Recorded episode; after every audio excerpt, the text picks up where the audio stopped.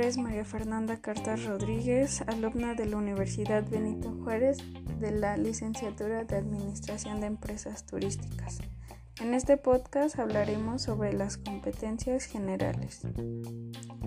Competencias gerenciales son una combinación de conocimientos, destrezas, comportamientos y actitudes que necesita un gerente para ser eficaz en una amplia gama de labores gerenciales y en diversos entornos organizacionales. La competencia tiene tres componentes, el saber hacer, lo que son los conocimientos, el querer hacer, factores emocionales y motivacionales y el poder hacer, factores situacionales y de estructura de la organización.